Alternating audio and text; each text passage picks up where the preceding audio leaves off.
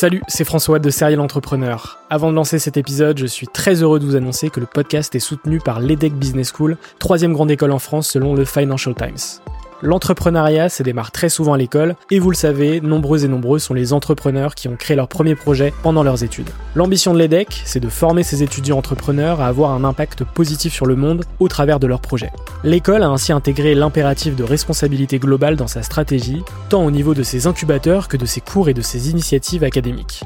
Au sein de ses campus de Lille, Nice, Paris à Station F ou encore à Berkeley en Californie, elle accompagne les startups grâce à sa méthode unique d'entrepreneuriat Responsible Entrepreneurship by Design.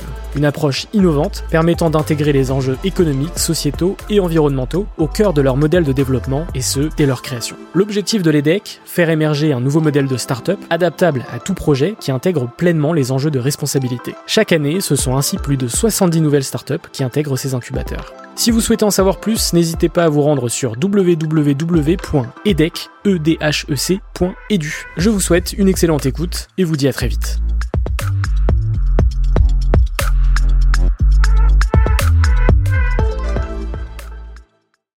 Bienvenue sur Serial Entrepreneur, le podcast des entrepreneurs.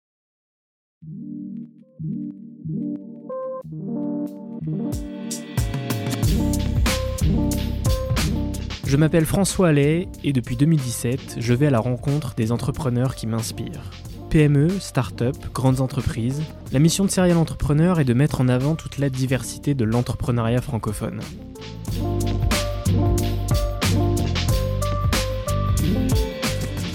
Bienvenue dans ce 65e épisode, j'espère que vous allez bien. Cette semaine, je reçois Anne-Sophie Léniel, la cofondatrice de la startup iPadDat, un outil de comptabilité et de gestion financière pour les startups et les PME. Avec un véritable profil d'entrepreneur, Anne-Sophie fait ses gammes dans la finance au sein de grandes entreprises comme la Société Générale ou encore la compagnie d'investissement et de gestion privée. Sa particularité, et c'est l'un des sujets de l'épisode, c'est qu'elle ne faisait pas partie d'iPadDat dès la création du projet. Elle les a d'abord rejoints en tant que Chief Marketing Officer en 2019, puis est devenue Chief Operating Officer quelques mois après pour devenir, de par ses résultats, associé en 2021. Aujourd'hui, iPadDat totalise plus de 20 000 utilisateurs sur la plateforme, plus de 65 000 utilisateurs via API, un revenu récurrent mensuel signé de 300 000 euros et une équipe de 45 collaborateurs. Dans cet épisode, vous allez notamment découvrir son histoire et ses expériences avant de rejoindre iPadDat, quelles ont été ses premières missions et comment est-elle devenue associée d'un projet qu'elle n'a pas créé, les grandes étapes d'iPadDat et l'évolution du produit, quel a été l'impact de la pandémie sur leur business, l'avenir de la startup avec l'objectif de doubler son effectif dans les prochains mois. C'est le dernier épisode de cette septième saison.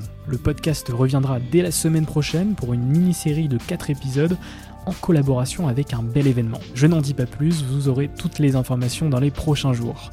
Comme d'habitude, n'hésitez pas à vous abonner sur votre plateforme favorite, à mettre 5 étoiles sur Apple Podcast et Spotify, à partager l'épisode à votre réseau et à me rejoindre sur TikTok, serialentrepreneur où vous êtes déjà plus de 5000 à suivre le podcast. C'est un chiffre qui augmente tous les jours, toutes les semaines, et ça fait vraiment plaisir. Vous pouvez également me faire votre feedback par mail ou directement en message privé sur LinkedIn et Instagram. Moi je vous souhaite une excellente écoute, prenez soin de vous et à très vite. Qu'est-ce que tu as fait euh, avant de, rentrer dans l'écosystème entrepreneurial? J'ai fait plein de choses parce que je suis pas toute jeune en fait. Moi j'ai déjà j'ai déjà 42 ans, donc euh, j'ai eu euh, le loisir d'entreprendre à plusieurs reprises euh, déjà. J'ai fait j'ai un parcours assez classique. J'ai fait des études de droit, j'ai été en finance pendant quelques années, gestion privée, etc. Et puis et puis après mon deuxième enfant, j'ai eu envie d'entreprendre. D'abord pour faire plus coïncider mon rythme de travail avec ma vie personnelle. Donc j'avais envie, j'avais envie de pouvoir être plus, plus présente et de gérer comme je le voulais mon, mon temps. Donc j'ai eu un restaurant, j'ai monté un site e-commerce, j'ai fait différentes choses. J'ai eu l'opportunité aussi de, de, de, faire un exit. Donc ça c'était c'est quelque chose qui, qui, change aussi un peu la donne. Et puis et puis après j'ai rejoint un projet en tant que directeur général. C'était une boîte assez euh, assez familiale et, euh, traditionnelle et j'y ai apporté du digital. Donc c'était dans un domaine complètement différent puisque c'était la distribution de matériel médical et notamment de la cryothérapie. Et hum, donc j'ai fait un mandat de trois ans et puis après cela, j'ai euh, je recherchais une nouvelle aventure et j'ai rejoint l'équipe d'IPDAT qui était déjà constituée et euh, je les ai rejoints en, qualité de CMO. Euh, vraiment au tout tout début, j'étais l'employé numéro 5 et, j'ai eu la chance il y a un, an et demi de pouvoir remonter en qualité de cofondateur. D'abord parce qu'il y a un des cofondateurs qui est sorti, euh, et, aussi parce qu'on avait l'envie de poursuivre euh, vraiment sur le long terme avec euh, mes deux associés. On est ultra complémentaires et moi, c'est un sujet sur lequel j'ai vraiment Enfin, qui me tient vraiment à cœur parce que d'abord j'ai un une double casquette marketing et également déjà entrepreneur et aussi parce que j'ai effectivement eu un démarrage de carrière plutôt en finance. Donc ça ça coïncidait, ça coïncidait vraiment avec euh, des choses que je maîtrise et des choses que j'avais envie de faire. Ouais, on va, on va revenir un peu sur ton parcours.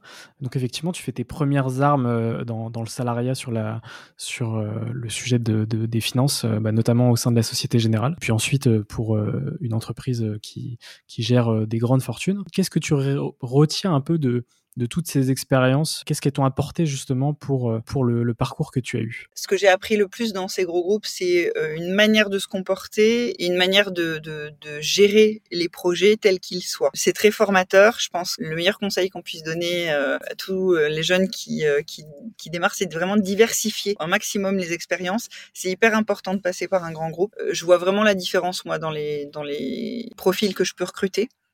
Il y a, il y a une réelle différence dans, dans l'approche et dans la manière, par exemple, de mener euh, un meeting, euh, de faire, de, reporter, dans la manière de structurer euh, les comptes rendus, etc., ou les réponses aux clients. Je trouve qu'il y a beaucoup plus de maîtrise et beaucoup plus, on répond à des standards qui sont beaucoup plus élevés quand on est passé dans un grand groupe et ça c'est important je pense pour euh, euh, la suite de la carrière et effectivement il n'est pas nécessaire de s'éterniser on peut euh, on peut envie d'aller avoir envie d'aller voir ailleurs et, là je trouve que la start-up ben, c'est idéal parce que on a très très vite des responsabilités on, on peut on peut, on sait que chaque décision peut avoir un impact et on peut avoir un impact quelle que soit sa fonction dans l'entreprise. Donc ça, c'est hyper intéressant. Donc c'est vraiment un conseil que je peux donner à tous les, tous les jeunes profils.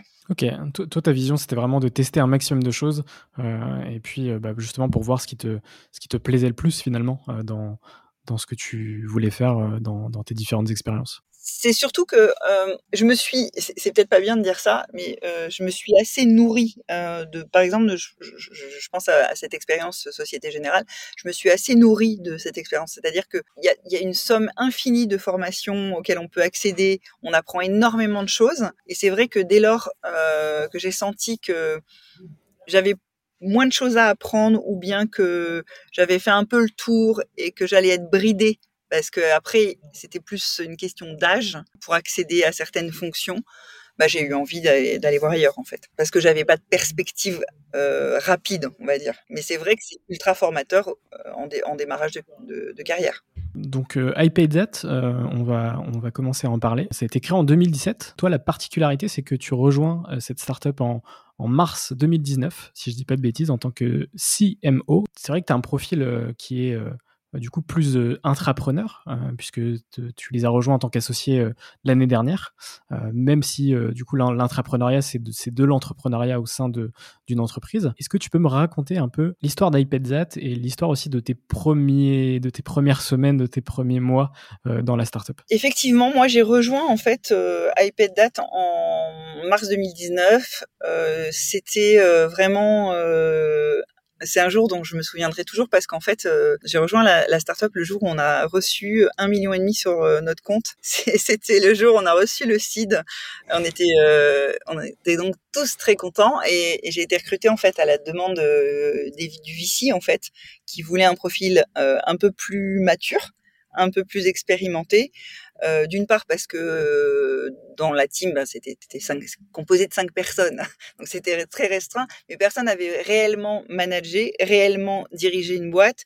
Et puis surtout, il fallait positionner un produit. Quand je suis arrivée euh, à iPadDat, c'était un ticket moyen, enfin un panier moyen de 9 euros. Il y avait un seul produit.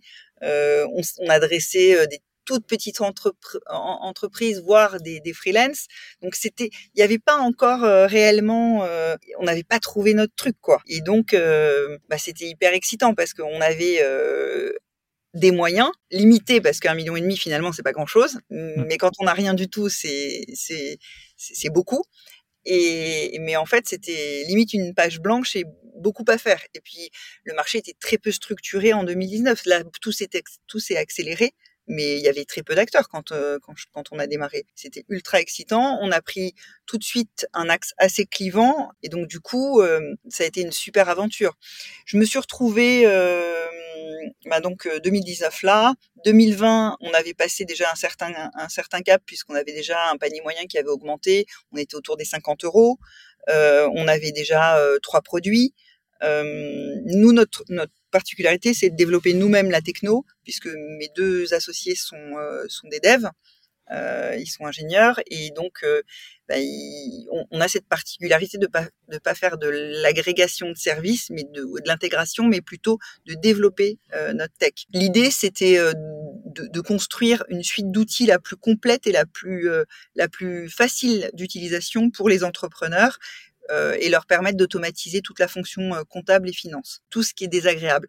On a tous les trois été euh, auparavant entrepreneurs, on a tous touché du doigt la pénibilité de préparer sa comptabilité, c'est-à-dire de compiler, on va dire, tous les justificatifs au même endroit et de les transmettre à son comptable pour au final, quand on fait ça de manière assez traditionnelle, avoir peu de visibilité sur sa finance. Nous, on s'est dit, OK, euh, la, la, la, compta, c'est une obligation légale, mais nous, on va transformer ce truc en une opportunité de pouvoir piloter sa boîte de manière éclairée. Et donc, on s'est dit, euh, on va faire de l'entrepreneur un entrepreneur augmenté. On va lui donner de la visibilité sur son cash et ce qu'il peut faire avec euh, avec sa trésorerie. On va lui donner aussi l'opportunité de parler d'égal à égal avec son banquier, de pas se sentir démuni parce qu'il est il est nul en Excel. Vraiment de de, de, de l'encadrer, de l'entourer, de lui apporter vraiment tout ce qu'on, tout notre savoir-faire, tout ce qu'on peut automatiser, tout où on peut lui donner de, de, euh, de la data aussi, euh, pour qu'il ait, euh, pour qu'il fasse une, meilleure prise de décision, pour qu'il pilote sa boîte le plus, de manière sécuritaire, on va dire. Je me suis retrouvée là-dedans. Effectivement, j'ai eu des résultats qui étaient plutôt satisfaisant puisque j'ai grignoté au fur et à mesure ben, le market, le support, les sales. Comme j'étais euh, la plus, on va dire, euh, la plus à même de manager, au final, je me suis retrouvée à manager quasiment tout le staff hors, hors les, techs, en dehors des techs. Et donc, euh, je me suis retrouvée très vite dans un, rôle de CEO.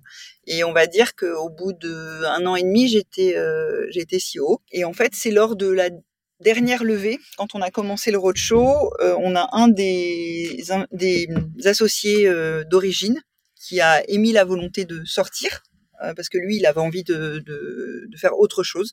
Et, et, effectivement, à ce moment-là, on m'a proposé de rejoindre l'équipe de fondateurs.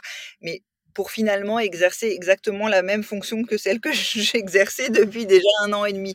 Donc on va dire que c'était plutôt une récompense. C'est ça, c'est suite à ton euh, investissement euh, que l'opportunité s'est présentée. C'est ça. Euh, et, comme ça peut arriver dans, dans pas mal de, de startups aussi. exactement. Ce genre d'événement. Et ça peut être bizarre de finalement porter le projet de quelqu'un d'autre, parce que moi j'ai déjà entrepris avant, mais là ça s'est fait ultra naturellement. Je pense que c'est le cas parce que D'abord, je suis arrivée très vite et surtout, on est sur des champs de compétences où on se, on se marche pas du tout dessus avec mes associés. Donc du coup, bah ça s'est fait euh, vraiment naturellement. D'abord, ça a été une, vraie rencontre humaine. Euh, c'est euh, ils sont devenus plus que mes associés. Ils font, c'est, c'est ma famille, quoi. Ils sont, on est tout le temps, on est 24 heures sur 24 ensemble depuis quasiment 4 ans. Donc, je passe plus de temps avec eux qu'avec mes enfants, malheureusement. mais, mais c'est, mais du coup, c'est vrai que c'est une vraie aventure. Dès le départ, vous étiez euh, très très complémentaires finalement, donc c'est pour ça que. on l'a senti vraiment immédiatement. Je veux dire, le premier, le premier que j'ai rencontré, c'est Sébastien. On s'est rencontrés de manière complètement informelle parce qu'il n'y a rien de formel en start-up. On, s'est rencontrés en terrasse de café et euh, deux jours après, j'étais embauchée et ça s'est immédiatement bien passé. Et pourtant, on vient d'univers totalement euh, différents. Mais on sait tout, on a tous juste tout de suite su ce qu'on pouvait s'apporter l'un à l'autre. On savait que on a très peu besoin de communiquer pour savoir où, est la place de chacun. C'est assez chouette. Et donc, tu arrives en, 2019, donc j'imagine qu'il s'est passé beaucoup de choses euh, en trois ans, euh, même si 2019, ça paraît comme si c'était hier. Est-ce que tu veux me parler un peu des grandes étapes d'iPadZ, euh, un peu l'évolution du produit, et puis aussi forcément 2020, l'arrivée de la pandémie, est-ce qu'elle a eu potentiellement un impact positif ou négatif sur votre business? Alors oui, des étapes, il y en a, il y en a, il y en a eu plein. D'abord, il fallait, il fallait trouver, il fallait trouver la bonne suite d'outils. Je vais te dire qu'en fait, on est notre premier client. C'est-à-dire que nous, on est une TPE-PME, on est en train de devenir une PME, mais on était une TPE. Et en clair, nos besoins sont aussi ceux de nos clients. Donc au début, on avait des tout petits besoins, donc on avait un produit, on voulait juste aspirer nos, on avait notre produit de collecte, aspirer nos, vulgairement nos, pièces comptables là où elles se trouvent, les récupérer automatiquement. Donc, euh, on a développé euh, des algos qui vont dans les boîtes mail, on a des collecteurs pour aller chercher euh, les factures dans les espaces fournisseurs, et puis on a développé également une application note de frais pour capturer tous les justificatifs qui traînent dans tes poches. Donc les restos, les, euh, stations-service, tout, ce qui est papier, quoi. Et, euh, et, te permettre de les déchirer puisque ça a valeur probante. Donc ça, c'est, euh, on va dire, qu'on couvre tous les achats. Bah, en gros, ça, il y a déjà un ou deux produits qui le font. Donc on s'est dit, ok, c'est chouette. Mais vulgairement, c'est un aspirateur à pièce comptable. Sauf que quand tu passes l'aspirateur à pièce comptable, si t'as pas la certitude d'avoir vraiment 100% de tes pièces, finalement, cet aspirateur, il, sert à rien. Donc on s'est dit, la seule manière d'avoir cette certitude, c'est d'ajouter la brique banque. La brique banque, c'est quoi? C'est faire matcher pour chaque transaction bancaire de toutes les banques euh, de ta boîte, parce que tu peux en avoir une, mais tu peux aussi en avoir trois ou quatre.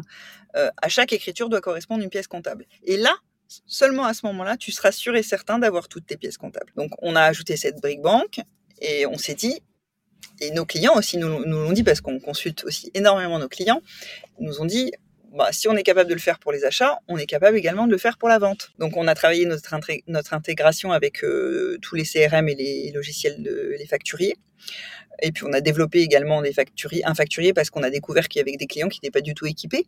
Donc, euh, donc voilà. Et on a fait exactement le même euh, process pour, pour la vente. C'est-à-dire qu'on, à chaque à chaque facture émise doit correspondre un règlement.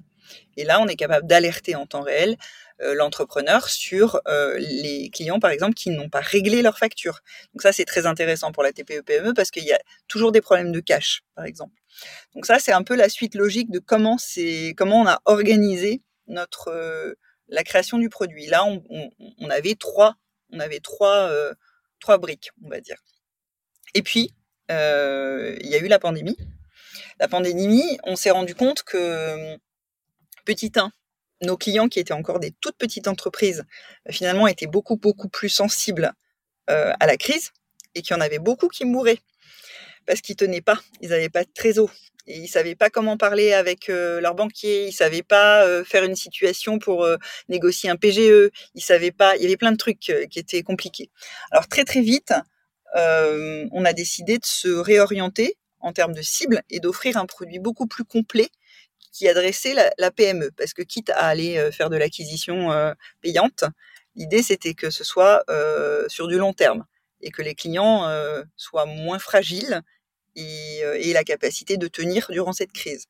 Donc du coup, on a, on a commencé à développer un produit qui correspondait davantage aux plus grosses structures donc avec des systèmes de workflow, euh, de la validation, euh, de la validation euh, par plusieurs managers, des choses comme ça qui permettaient d'adresser des structures plus étoffées.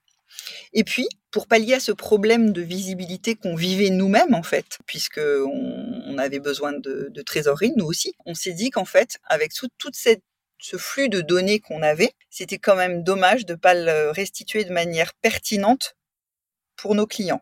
Donc, on a, durant le premier confinement, développé la version bêta d'une brique qui s'appelle Trésor. Et, euh, donc, c'est un, outil qui permet de faire la gestion de trésorerie, donc de simuler des hypothèses euh, de perte, de, crise, de euh, d'investissement, tout un tas de choses qui te permettent au quotidien de mieux gérer ta trésorerie et de savoir en temps réel où tu t'en où tu en es. Et ça, c'est ça, c'est l'impact positif de la Covid sur notre entreprise. Le deuxième impact positif c'est même le troisième puisqu'on a réadressé, on a adressé une nouvelle cible.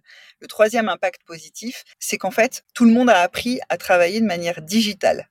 Et nous, on est un outil qui permet à l'entrepreneur et à l'expert comptable de travailler de manière digitale, asynchrone et donc à distance. Et ça, je dois dire que ça a été un vrai coup de pouce pour nous parce que la profession comptable était, on va dire, plus conservatrice dans son ensemble. Et, c'est vrai que bah là, on a eu un, vrai essor parce que permet, comme on ossérise les pièces, on permet de générer toutes les pièces comptables qu'on collecte. En fait, on les, on fait ressortir tous les éléments qui sont intéressants, c'est-à-dire numéro de facture, montant, date, objet, enfin tous les éléments qui vont devenir en fait une écriture comptable. Et nous, on transmet à l'expert comptable des écritures présaisies et des pièces bien classées. Et donc lui ne vient qu'en révision. Il peut se consacrer à son vrai métier, qui sont le conseil auprès de son client. Donc effectivement, on fait gagner du temps à tout le monde, que ce soit entrepreneur ou expert comptable. Et, c'est vrai que la pandémie nous a permis en fait d'accélérer notre développement parce que là où euh, on avait euh, quelques clients chez les experts comptables, ben, ils ont voulu déployer plus massivement de manière à, euh, rationaliser leur, leur travail au quotidien. Donc ça a été un véritable générateur de business, en tout cas sur la partie B2B, puisque du coup votre offre, est-ce qu'elle est uniquement B2B ou est-ce que vous vous adressez du coup à des cabinets d'expertise comptable mais aussi à des entrepreneurs directement? On va dire que nous, il y a deux canaux chez nous, c'est indirect et direct. naturellement, quand on a développé IPDAT, c'était vraiment un outil fait par des entrepreneurs pour des entrepreneurs. C'est-à-dire qu'en maison, même à ce jour, on a zéro expert comptable, zéro comptable en interne. On a un comité produit où effectivement euh, siègent des experts comptables partenaires. Il n'y en a pas chez nous. Et ça, c'est, ça, c'est vraiment un truc qui est inédit dans l'édition de logiciels comptables sans comptable. On fait de la pré-comptabilité. On est en amont de la comptabilité. C'est, c'est vraiment hyper important de comprendre ça. Et on n'a pas vocation ni à remplacer les comptables, ni à, ce jeu, à, faire de la production comptable. Nous, on est c'est vraiment un outil pour les entrepreneurs. Et d'ailleurs, notre acquisition à ce jour est exclusivement orientée vers les entrepreneurs. C'est-à-dire que que ce soit mon SEO, que ce soit mon, mon payant, je fais tout vers l'entrepreneur. Mon message, il est pour les entrepreneurs. Effectivement, les, les experts comptables, au fil du temps, sont devenus des partenaires et m'apportent euh, du business. Pourquoi? Parce que quand j'ai un entrepreneur qui fait un sign-up chez moi, il a 14 jours de trial. Pendant cette période d'essai, en gros, il va connecter euh, sa banque, il va connecter ses boîtes mail, il va connecter ses, espaces fournisseurs, il va voir que iPad c'est magique et que tout va être rangé, réglé, nanana. Mais à l'issue de toutes ces opérations, évidemment, il va inviter son expert comptable sur la plateforme. L'expert comptable, lui, il a un accès qui est différent qui est beaucoup plus technique puisque il peut importer son plan comptable. C'est complètement euh, indolore pour euh, l'entrepreneur. Ça reste vulgaire du côté de, l'entrepreneur, mais du côté de l'expert comptable, c'est beaucoup plus technique parce que l'expert comptable, lui, il veut récupérer des écritures avec le bon code comptable, avec le, tout un tas de choses qui doivent même pas transparaître pour l'entrepreneur parce que sinon notre travail ne sert à rien parce qu'en fait ça reste aussi compliqué et il n'y a pas d'aspect différenciant et c'est ce qui fait que ça fonctionne et qu'on arrive à engager les entrepreneurs sur la plateforme. Donc finalement, c'est ça notre job, c'est de faire coïncider ces deux univers qui, qui normalement ne se comprennent pas vraiment. Donc euh, donc voilà et en fait les experts comptables au fil, au fil du temps euh, bah, étaient invités par, leurs, euh, entre, par les entrepreneurs et, et voyaient qu'en fait, bah, l'entrepreneur devenait ultra discipliné et faisait bien sa préparation comptable et était bien engagé sur la structure. Donc finalement, euh, au fil du temps, ils ont compris que ben, il y avait un intérêt. Il y avait un intérêt pour eux parce que ça leur fait gagner du temps. Ils sortent de ce rôle où ils courent après l'entrepreneur parce qu'il fait pas, il transmet pas ses pièces, etc. Et donc du coup, ben, ils ont décidé de déployer. Donc on a mis en place des, des, des, un système où, en gros, on leur vend des licences, ils déploient dans leur cabinet et ils deviennent effectivement apporteurs, apporteurs d'affaires pour nous. Au départ, c'était c'était même pas prémédité, j'ai envie de dire. Hein. C'est pas du tout. On les adressait pas du tout. Et on n'a jamais eu vocation euh, ni à les remplacer, ni à.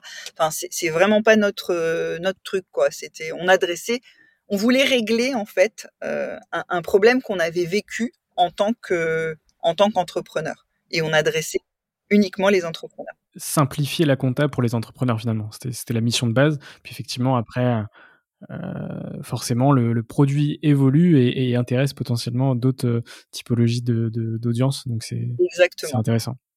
Euh, est-ce que tu peux me parler un peu de la typologie de vos clients actuels? Est-ce que du coup c'est des freelances, des TPE, des PME On est vraiment sur de la PME. On a quitté.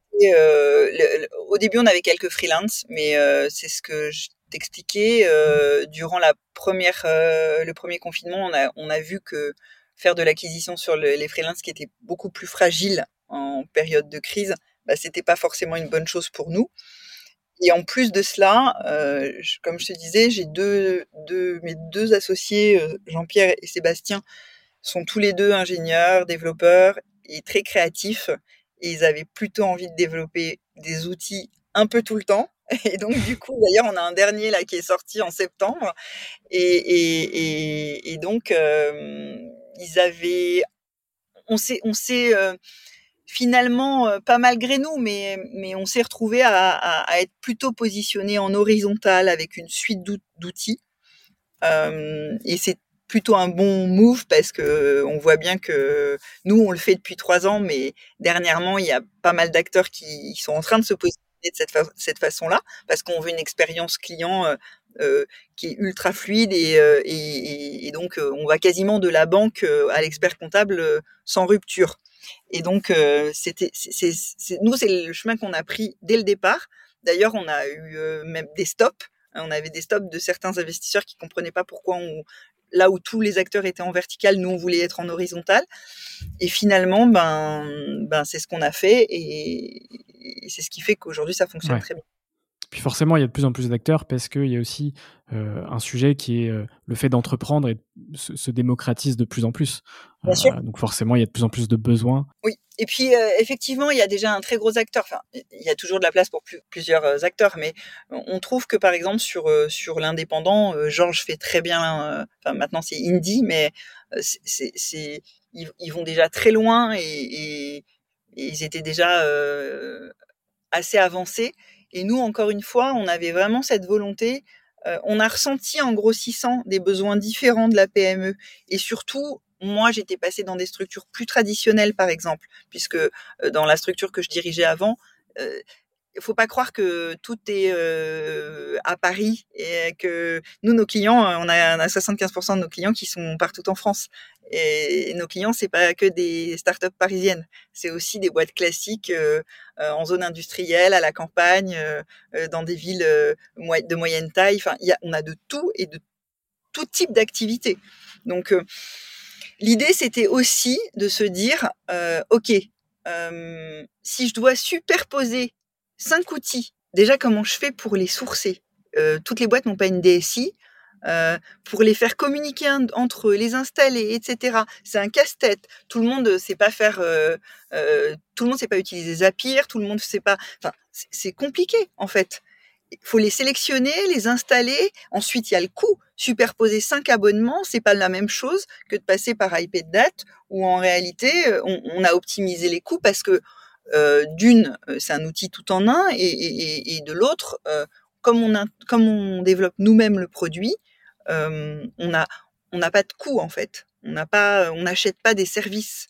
Donc, on est capable d'avoir une offre assez resserrée qui correspond parfaitement à notre cible et on s'est dit qu'il y avait un truc à faire. Est-ce que tu peux me donner quelques chiffres sur euh, iPadDat et, ensuite me donner un peu euh, les objectifs euh, futurs de, de la startup? Alors, nombre de clients, aujourd'hui, on est à 20 000 users. on a enfin, 20 000 users sur la plateforme et on, est, on a 65 000 via API. Donc via API, c'est des gens qui mmh. utilisent notre API de collect, par exemple, mais qui sont qui sont pas forcément des clients iPadDat donc ça, c'est déjà assez chouette. Aujourd'hui, on est sur un, on est sur un MRR signé de 300K, je crois.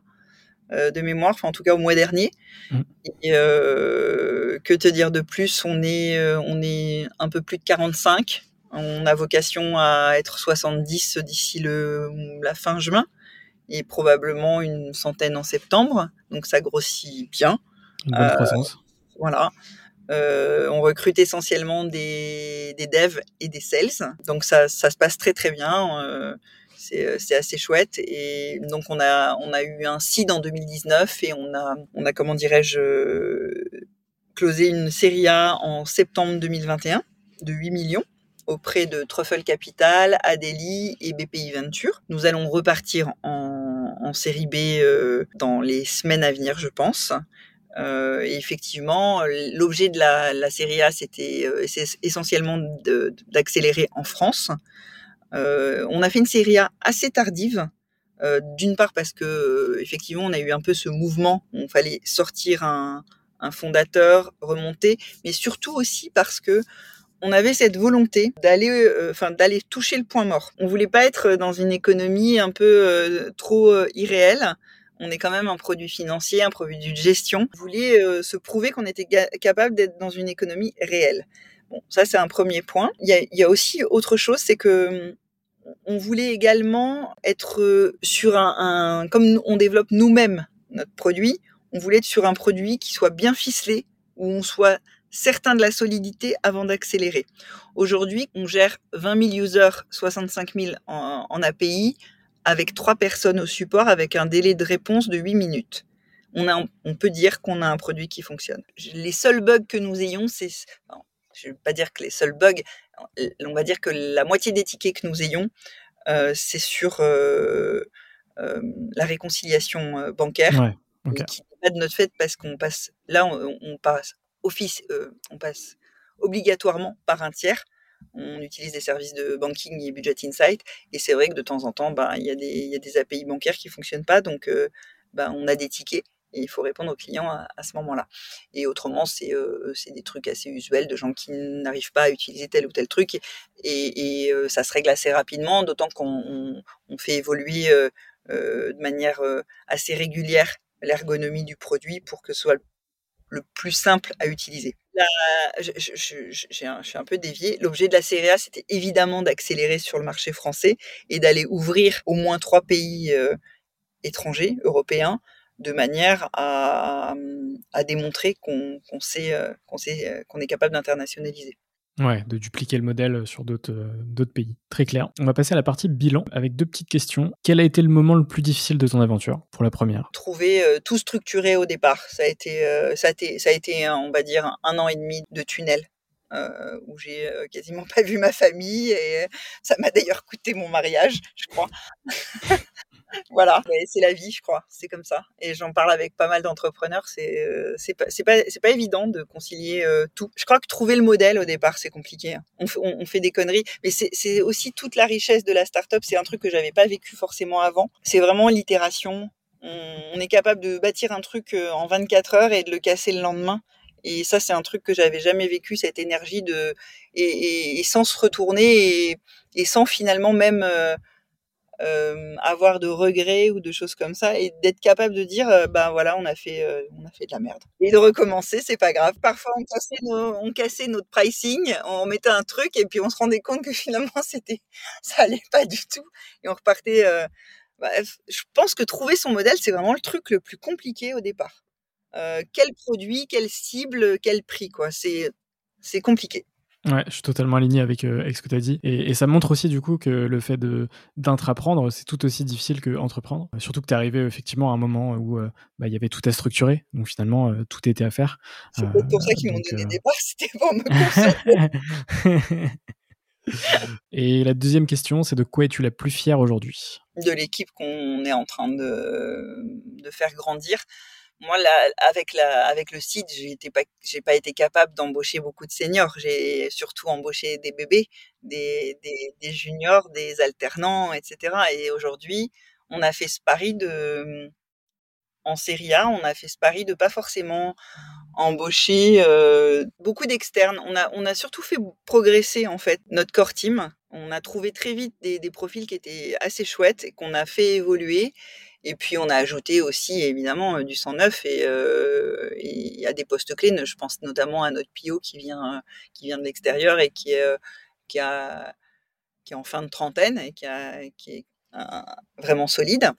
je pense à aussi plusieurs devs et puis au market aussi il y a des profils assez solides qui sont arrivés mais mais mais j'ai envie de dire j'ai eu je crois au moment du CID huit alternants et ils sont tous j'en ai deux qui sont partis parce qu'ils avaient envie d'aller prendre l'air ils reviendront peut-être d'ailleurs, mais s'ils écoutent, hein, ils reviendront peut-être. Mais autrement, ils ont tous grandi, ils sont tous maintenant à des postes où ils ont eu une, vraie accélération de carrière et ils sont récompensés. C'est chouette et de les voir grandir et, de constituer cette team, cette famille au, quotidien, c'est un truc, c'est un truc vraiment ultra chouette. Ouais. Est-ce qu'il n'y a pas un peu de d'appréhension à, à, faire x2 sur son équipe dans les dans les prochains mois? Est-ce que c'est un vrai challenge de multiplier par deux son, son équipe en, en quelques mois? C'est le pire. C'est l'humain, c'est ce qu'il y a de plus, plus difficile, gratifiant, mais aussi ce qu'il y a de plus difficile. Et moi, c'est mon quotidien parce que c'est vraiment ben, moi qui ai ça en charge, donc c'est ouais, c'est le plus c'est le plus compliqué. Euh, on doit renoncer à certaines choses, c'est-à-dire que la, on va dire que la relation qu'on a avec cette core team, les 15 premiers, on l'aura jamais vraiment avec les suivants.